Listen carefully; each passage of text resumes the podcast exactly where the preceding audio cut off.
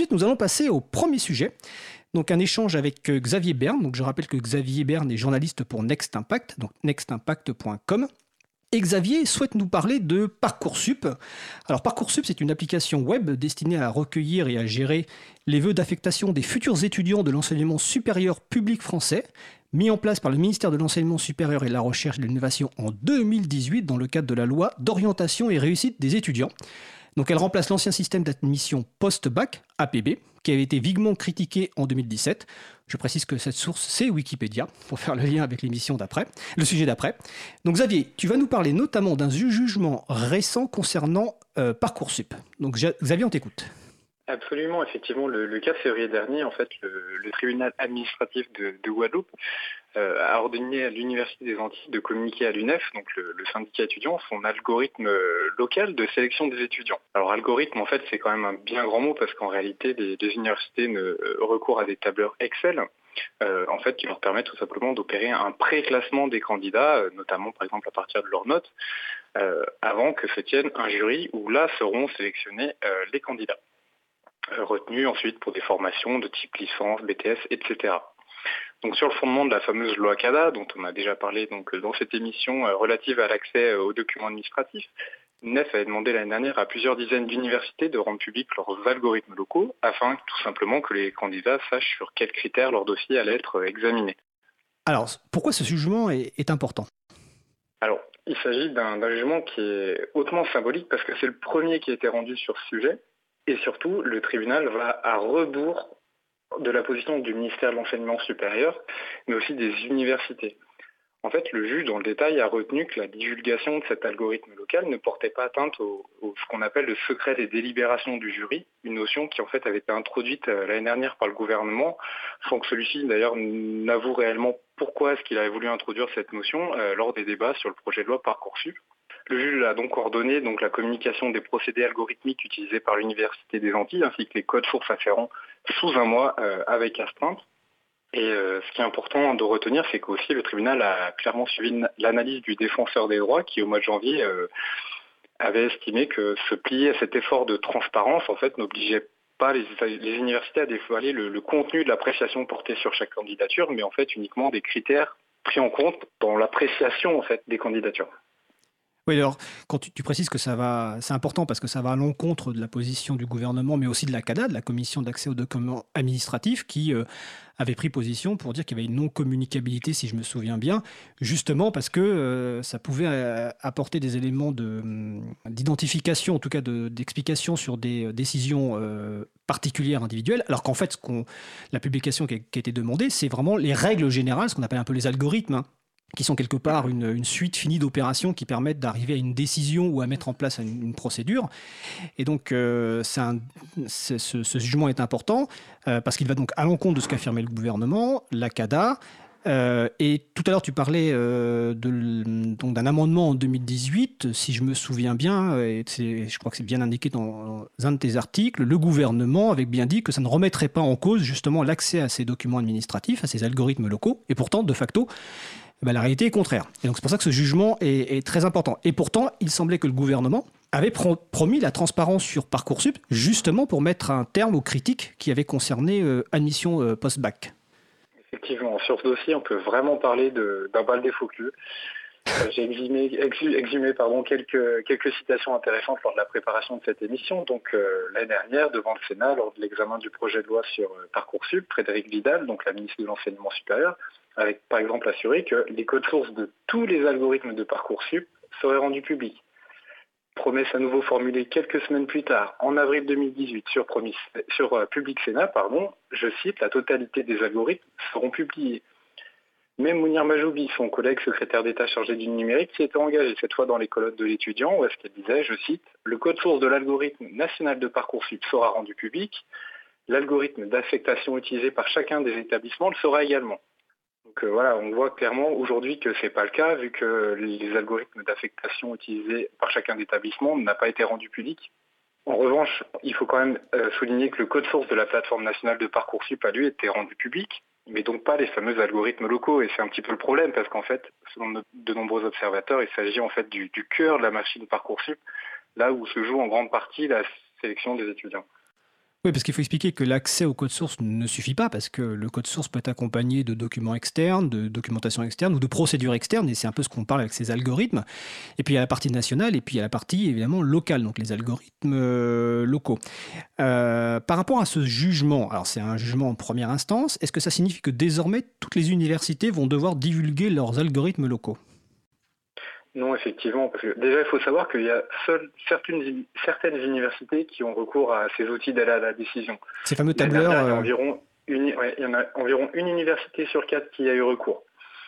Et surtout, bah, comme euh, tu l'as déjà dit, il me semble, l'Université des Antilles euh, veut se pourvoir en cassation.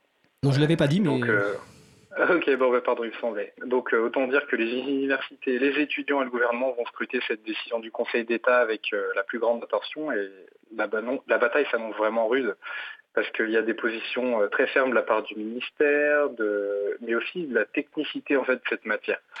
Euh, les textes sur lesquels cette bataille est lancée euh, sont très peu intelligibles et j'ai l'impression qu'il y a une confusion de certains acteurs justement entre ce que tu disais, algorithme, code source, et il y a aussi une nouvelle notion qui a été introduite par la loi numérique de 2016, c'est sur les principales règles de fonctionnement en fait des algorithmes et qui ressemble un peu plus, euh, comment dire, à une sorte de, notice, de mode d'emploi, de fonctionnement des algorithmes utilisés par les administrations. Tu veux dire que au-delà du code source de la plateforme, il y a les algorithmes locaux, et ensuite il y a des documents qui permettent de mieux comprendre le fonctionnement de l'algorithme. C'est ça. En fait, il y a trois types de documents quelque part. Exactement, c'est tout à fait ça depuis la loi numérique de, 2016, alors c'est une mesure qui est entrée en vigueur en septembre 2017, mais toutes les administrations, donc ça ne concerne pas uniquement Parcoursup, même si c'est là que c'est intéressant, parce qu'ironie de l'histoire, ces dispositions avaient été taillées pour, euh, pour APB, le prédécesseur de Parcoursup. Et donc, toutes les administrations, à partir du moment où il y a une décision individuelle qui est prise à l'égard d'un citoyen, elles doivent être capables d'expliquer comment elles en sont arrivées à ce résultat alors en décrivant par exemple bah, quelles données ont été traitées, euh, quelles opérations ont été effectuées par le traitement. D'accord. Est-ce que ces, réticences sont, surprenantes? Alors je parle par rapport aux deux types d'acteurs, on va dire les universités et le gouvernement. Est-ce que c'est vraiment si surprenant que ça? Je vais prendre un exemple par rapport au gouvernement, était bien placé pour le savoir. Euh, la première version du, code source réclamé, donc euh, je crois que c'était APB ou Parcoursup, mais tu me corrigeras, avait été envoyé en format papier. Donc c'était quand même montré une certaine... C'était APB Oui, c'était sur APB, c'était l'association euh, Droits des lycéens qui avait à l'époque euh, voilà. le... Donc ça, montre quand même une, pas forcément une volonté de contribuer, parce qu'envoyer un code source par papier, c'est quand même un peu euh, absurde. ou en tout cas, c'est une volonté de, ne pas vraiment contribuer. Donc est-ce que vraiment ces réticences sont les mêmes côté gouvernement et côté université, d'après toi? Hum, Oui, j'ai quand même l'impression qu'en fait, le, le ministère de l'Enseignement supérieur fait remonter d'une certaine manière les craintes des universités. Pour moi, je vois ça un peu comme une caisse de résonance. D'accord.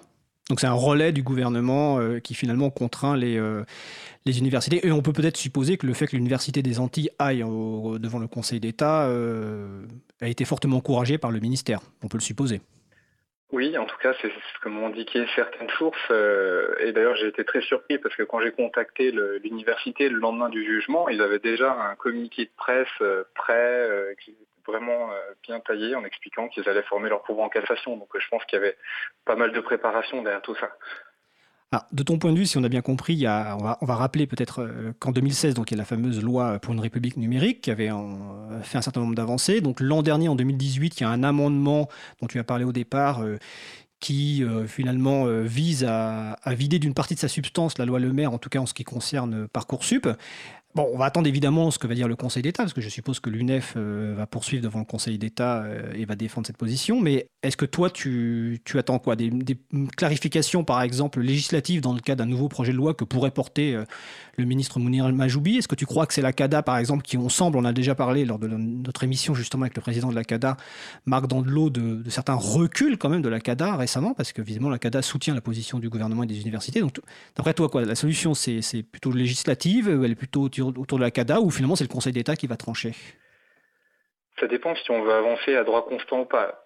Le, législateur s'est prononcé, il y a eu le vote de certaines dispositions. Euh, d'ailleurs, les sénateurs qui ont... Enfin, il faut aussi rappeler que cet amendement a été voté dans un contexte un petit peu particulier. Le gouvernement a attendu en fait euh, la dernière ligne droite des débats, c'est-à-dire l'examen en séance publique au Sénat, juste avant ce qu'on appelle la commission mixte paritaire. Donc en fait, un moment où est-ce que, une fois que ça a été voté, après derrière, on pouvait plus, plus changé grand-chose en fait. Oui, donc c'était bien volontaire du gouvernement, une pratique habituelle, on va dire. Voilà, on va dire que c'était pas la première fois et je pense que les sénateurs qui n'étaient pas forcément très avertis, très alertes sur ce sujet, se sont fait enfumer et derrière ils ont essayé de reprendre la main sur ce sujet mais ils n'ont jamais réussi. Les députés ont toujours soutenu le gouvernement dans, cette entreprise. les sénateurs avaient essayé de revenir en fait sur, cet amendement lors du projet de loi sur le RGPD dans les mois qui ont suivi. Et les députés ont toujours suivi l'initiative du gouvernement, donc ça n'a pas été modifié. D'accord. Euh, je pense que le Conseil d'État, donc pour répondre à ta question, pardon, je vois que le temps passe, le Conseil d'État pourrait faire une, précision, euh, peut-être clarifier un petit peu les choses. Voilà, c'est ce qu'on peut attendre en tout cas dans l'immédiat. Et sinon, effectivement, il faudra plutôt, à mon avis, repasser euh, par la case Parlement. Alors d'accord. juste avant de terminer, on a une petite question sur le salon. Donc je vais la sur, le salon web hein, dont j'avais donné les références tout à l'heure. Donc vous allez sur causecommune.fm, vous cliquez sur chat. Donc la question y a-t-il aussi des acteurs privés qui contribuent à créer les algorithmes de parcoursup? Est-ce que tu as la connaissance? Il y en a. à ma connaissance, non, mais j'avoue que je ne suis pas forcément bien au fait de ce point de détail-là. Ok, bah, de toute façon, on, vérifiera. Moi, moi non plus, ça me paraît pas. Enfin, ça me paraît non, mais on, vérifiera. En tout cas, voilà, il y avait cette question-là. Est-ce que tu souhaites ajouter quelque chose euh, en conclusion? Non, je pense qu'on a bien, on a à peu près fait le tour du sujet sur les principaux éléments. Merci. Alors en tout cas, je renvoie donc euh, les personnes qui nous écoutent aux deux articles qu'a publié euh, Xavier Berne sur nextimpact.com récemment. Donc les titres, c'est Transparence de Parcoursup, un an de mensonges notamment du gouvernement. Et euh, le deuxième article, c'est Retour sur le, sujet, sur le jugement excusez-moi, imposant à une université de divulguer son algorithme local Parcoursup. Donc ces deux références sont sur le site de l'April et sinon vous allez sur nextimpact.com et vous les trouverez. Euh, Xavier Berne, bah, écoute, je te remercie pour cette première chronique et je te souhaite de passer une belle fin de journée. C'est moi, merci, pareillement. Au revoir. Au revoir.